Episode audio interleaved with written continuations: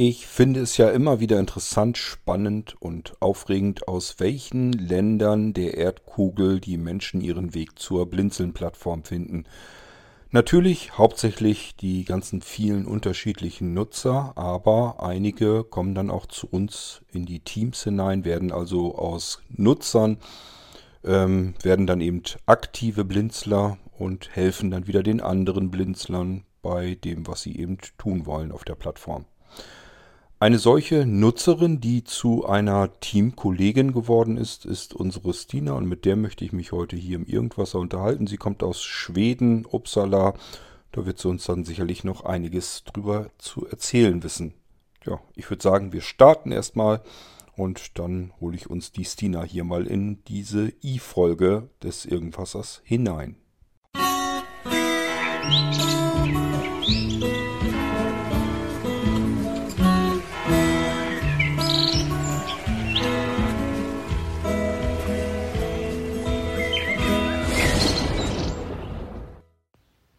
Im heutigen Ping-Pong-Interview Irgendwasser habe ich Stina Rosen zu Gast. Stina kommt aus Schweden und einige von euch werden sie wahrscheinlich schon kennen. Bei uns auf dem Maurushügel ist sie sehr aktiv und gehört natürlich auch mit zu unserem Lotsenteam, zu unserem sehr hilfsbereiten Lotsenteam, wie ich nochmal anmerken möchte. Und mittlerweile gehört Stina seit diesem Jahr auch mit zu unserem Technikteam. Darauf kommen wir sicherlich auch noch zu sprechen, aber erstmals, Dina, würde ich sagen, kannst du dich hier vielleicht vorstellen. Insbesondere natürlich, wo du genau lebst, wohnst, ähm, wie du sozusagen aufgewachsen bist, ähm, vielleicht schon mal ein bisschen was über deine Hobbys erzählen. Fang einfach mal an und erzähl etwas Persönliches von dir. Hallo zusammen. Vielen Dank, dass ich dabei sein darf bei diesem Ping-Pong-Interview. Das Konzept hört sich interessant an und ich stelle mich erst mal vor. Ich heiße Stina Rosén, ich komme aus Uppsala, Schweden. Uppsala liegt ca. 70 Kilometer nördlich von Stockholm entfernt. Ich bin auch dort geboren und aufgewachsen ich bin von Geburt am Blind. Meine Hobbys und ja, also das sind viel, was ich beruflich mache. Also mein normaler Beruf ist Tontechnikerin. Momentan geht das nicht zu machen wegen der Corona-Situation, wo wir uns gerade befinden. Ähm, ich bin in Medienrichtung Radio und Fernseher ausgebildet. Also ich kann da vieles machen, zum Beispiel Journalismus, Moderation, Tontechnik. Ich bin manchmal auch Diskjockey äh, und ja, ich, Entschuldigung, ich bin auch Musikerin, ich spiele Gitarre. Äh, sonst sind meine Hobbys Reisen, mich mit Freunden treffen, viel mit der Technik, gehört auch dazu. Einfach, draußen sein in Natur, also Spaziergänge machen oder ja, ich bin einfach vielseitig interessiert. Und ich habe auch ein zweites Job. Also ich bin auch bei der Selbsthilfe für Behindertenverbände. Bei uns in Uppsala sind die viele von Behindertenverbänden, zum Beispiel unser Blindeverband, äh, sind bei uns unter selben Dach und da sitze ich in Rezeption und ja, zum Beispiel nehme Anrufe an, ähm, weiterleite sie an verschiedene Leute, wenn dieses Bedarf gibt und mache auch Notizen und vieles mehr. Aber das geht momentan auch nicht wegen der Situation, wo wir alle gerade uns finden. So momentan habe ich Homeoffice und deswegen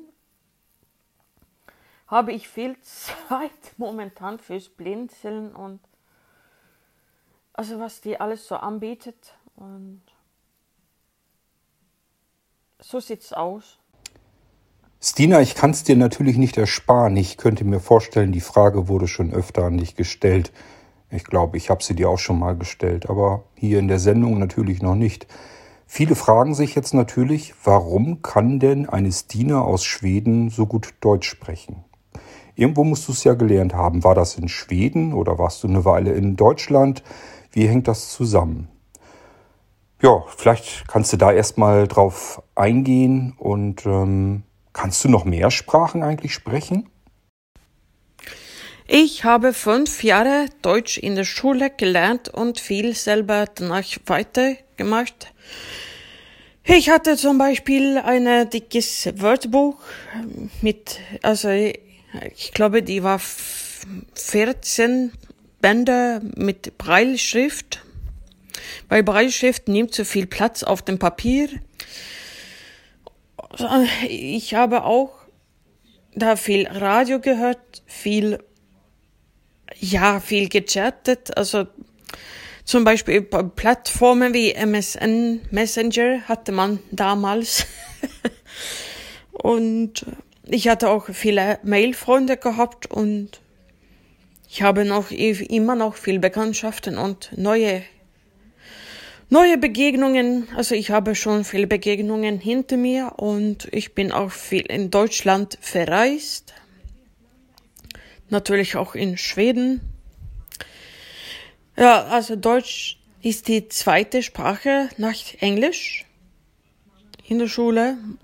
Also bei uns darf man zum Beispiel entweder Deutsch, Französisch oder Englisch wählen.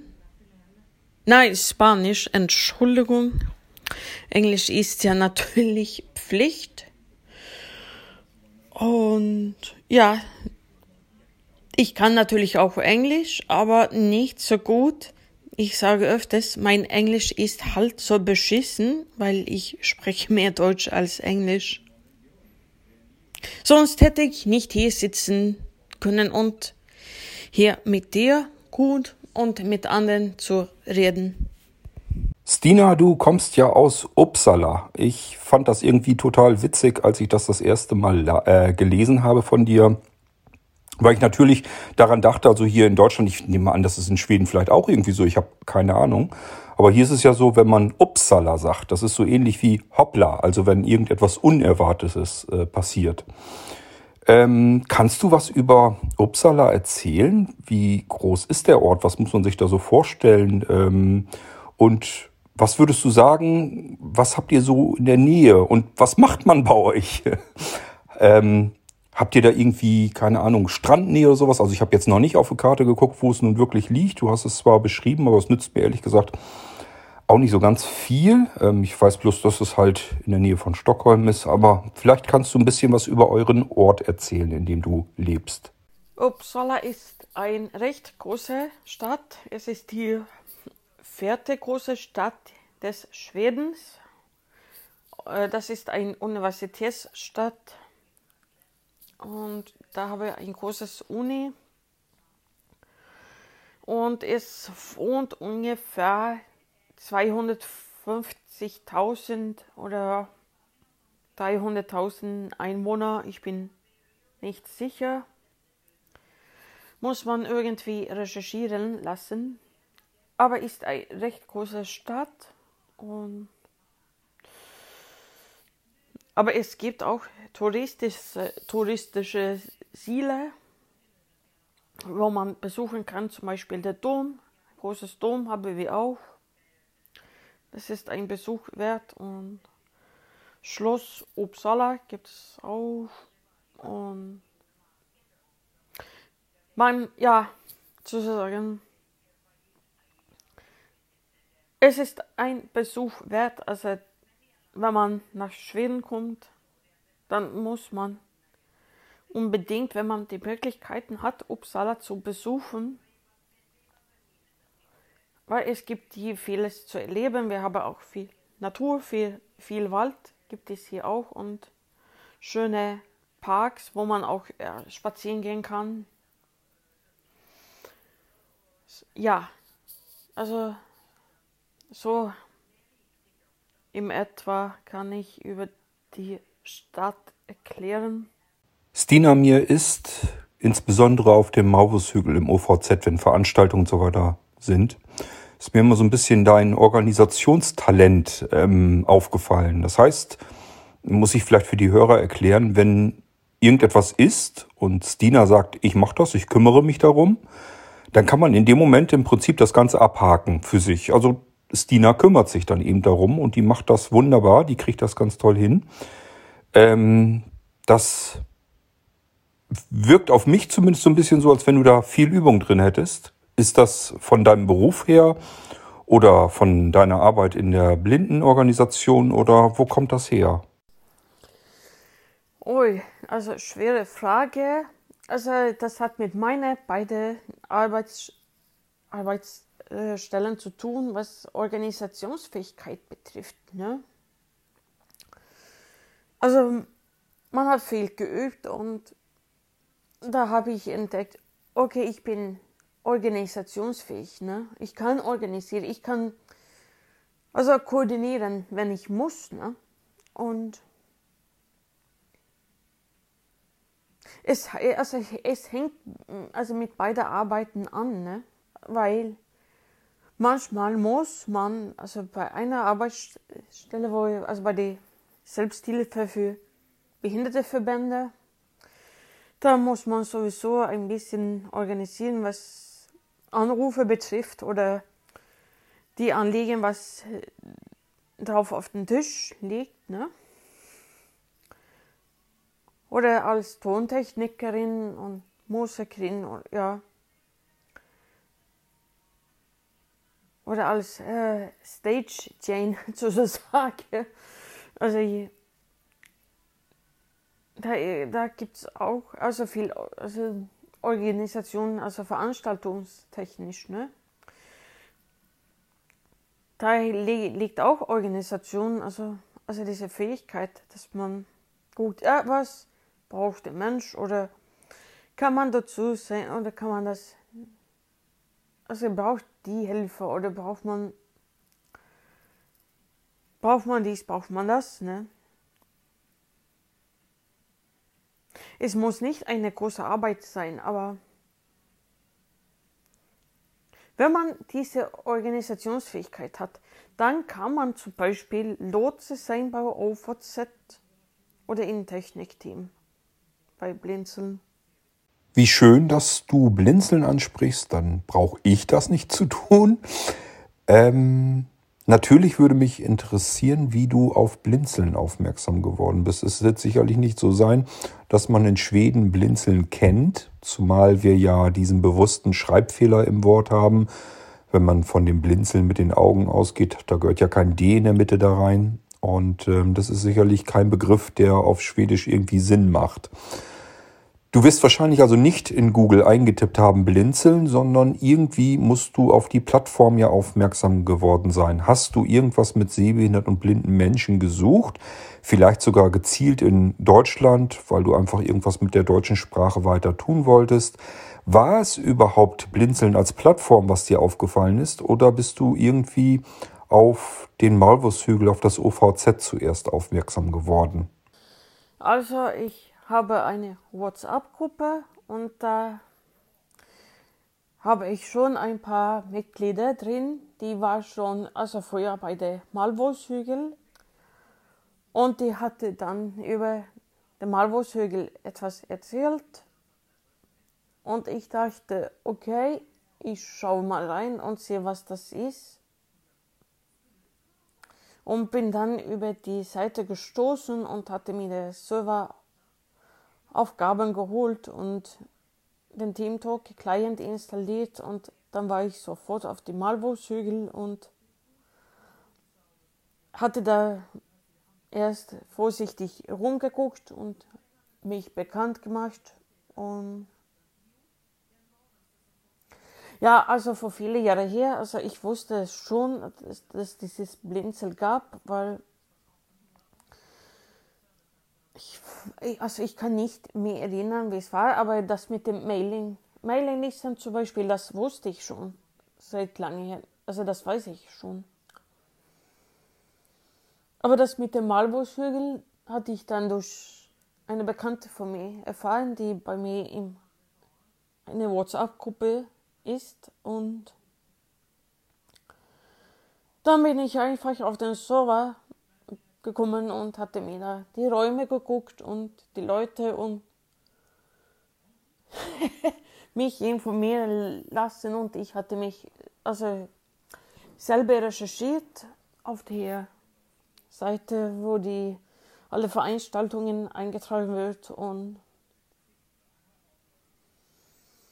dann kam ja die erste Lotse, also Michael Kuhlmann und und dann kamen mehr Leute als Lotse und dann dachte ich, okay, ich will ausprobieren und sehe, wie das ist und deswegen ich bin fest. Und das ist, also ich bin schon über ein halbes Jahr bei Blinzeln. Stina, zum Schluss hin, hast du vielleicht noch irgendwelche Wünsche an die Menschen, die den Maulwurfshügel und das OVZ benutzen? Und vielleicht noch ein paar abschließende Worte hier an die Hörer. Da gebe ich dir jetzt mal eben die Gelegenheit dazu, falls du noch irgendwas gern an die Hörer und die Maulwurfshügel-Benutzer ja, loswerden möchtest. Also meine Schlussworte sind also für Leute, die bei Marvos-Hügel sind und für die Neuen wünsche ich natürlich viel Spaß und es lohnt sich, diese Marvos-Hügel zu besuchen und man trifft entweder alte Bekannte oder neue Bekannten und wir dürfen nicht die Veranstaltungen vergessen. Die sind also öfters gut besucht und damit bedanke ich mich für den Interview und ja, liebe Grüße aus Uppsala, Schweden.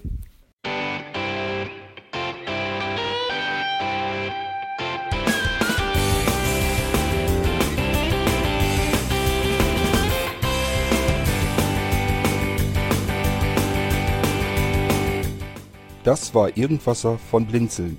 Wenn du uns kontaktieren möchtest, dann kannst du das gerne tun per E-Mail an podcast.blinzeln.org oder über unser Kontaktformular www.blinzeln.org. Blinzeln schreibt man in unserem Fall immer mit einem D in der Mitte. Wenn du möchtest, kannst du uns sehr gerne auch einen Audiobeitrag auf unseren Podcast Anrufbeantworter sprechen. Der hat in Deutschland die Telefonnummer 05165 439 461. Und wenn du uns aus dem Ausland anrufen möchtest, dann ersetze einfach die erste 0 gegen die 0049 für Deutschland. Wir bedanken uns für dein Interesse und freuen uns schon darauf, wenn du auch beim nächsten Mal wieder mit dabei bist.